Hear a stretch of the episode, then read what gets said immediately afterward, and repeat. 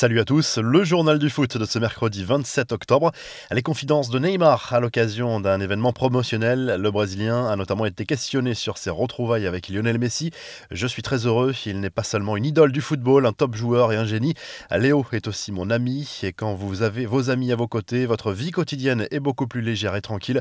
On espère écrire l'histoire ensemble comme nous l'avons fait à Barcelone, a promis à Neymar avant de révéler l'identité des joueurs qu'il avait le plus surpris depuis son arrivée en Ligue 1. Et la réponse a été limpide. Il s'agit de deux de ses coéquipiers. Mbappé est vraiment rapide, jeune, un grand joueur. Verratti, je savais qu'il était bon, mais peut-être pas à ce point aussi génial.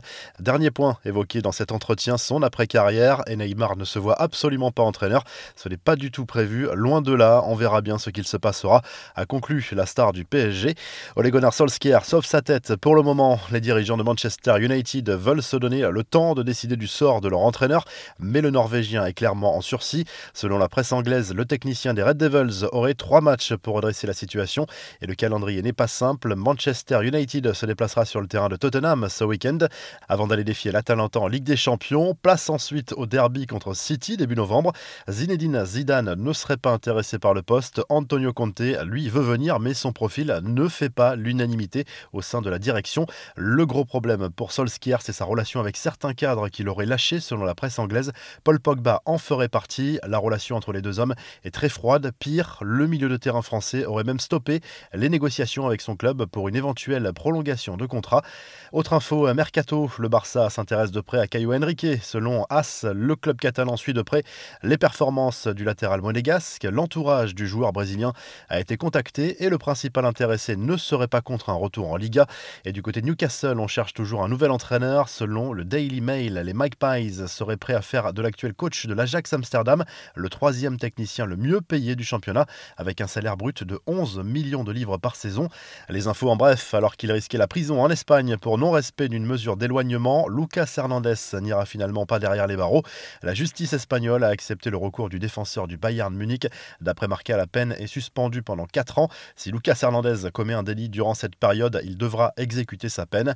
Mauvaise nouvelle pour le PSG et Marco Verratti, touché à la hanche. Dimanche soir, l'international italien sera absent pendant 4 semaines Kylian Mbappé est incertain pour le match face à Lille vendredi soir. Enfin, on en sait un peu plus sur la lettre enflammée d'Icardi à sa femme Wanda Nara pour la reconquérir. Il s'agissait en fait d'un long message WhatsApp selon la presse argentine qui se passionne pour cette histoire. Icardi parle de leur histoire, de son rôle de père et de beau-père, mais aussi du fait qu'il se moque de l'argent dans cette histoire.